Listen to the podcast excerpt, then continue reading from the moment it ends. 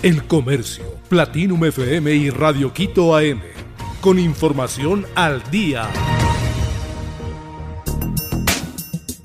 Enfermedades para estar alerta en Ecuador tras la emergencia sanitaria. Aunque apenas el 5 de mayo del 2023 la Organización Mundial de la Salud declaró el fin de la emergencia sanitaria por COVID-19, el riesgo al contagio sigue. Además hay otros virus y males a los que hay que tomar en cuenta. El fin de la emergencia no significa que el virus ya no esté. La resolución invita a los países a cambiar el estado de emergencia a un modo de manejo y control del coronavirus. Algunas de las enfermedades que se encuentran en el ambiente son virus que afectan al aparato respiratorio como gripe, influenza, alergias y otras como varicela, sarampión y tosferina.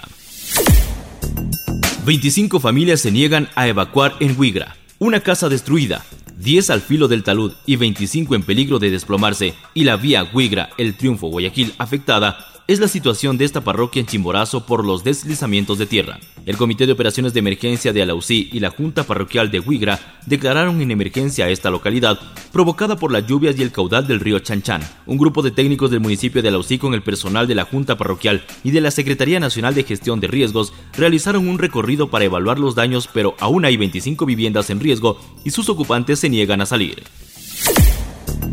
Estados Unidos amenaza a Uganda con sanciones por ley contra la homosexualidad.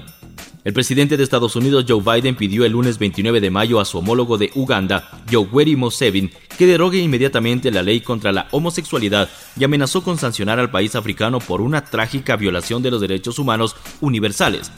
Me uno a las personas de todo el mundo, incluidos muchos en Uganda, para pedir su degradación inmediata Nadie debería tener que vivir en constante temor por su vida o ser objeto de violencia y discriminación, dijo en un comunicado. Biden anunció que ordenó al Consejo de Seguridad Nacional que evalúe las implicaciones de esta ley. Así está la tabla de posiciones del campeonato ecuatoriano en la fecha 12.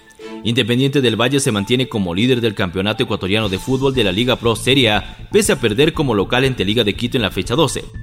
La tabla de posiciones tiene a Barcelona como segundo, aunque los canarios también perdieron y por goleada ante el Nacional.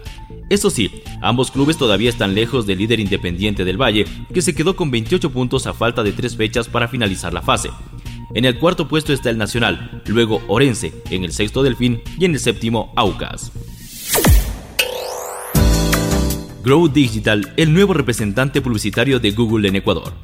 La compañía de publicidad Grow Digital es el nuevo media sales representativo de Google en Ecuador. Se encargará de comercializar las soluciones publicitarias de Google Ads localmente para contribuir al crecimiento y desarrollo de anunciantes y agencias ecuatorianas. Grow Digital tiene su propio equipo en el país liderado por Agustín Rinaldi, el country manager para Ecuador, es Pedro Utreras, quien tiene más de 10 años de experiencia y ha liderado el posicionamiento y la comercialización de plataformas digitales como Twitter, Spotify, LinkedIn, Waze, Deezer, TuneIn y AudioAd.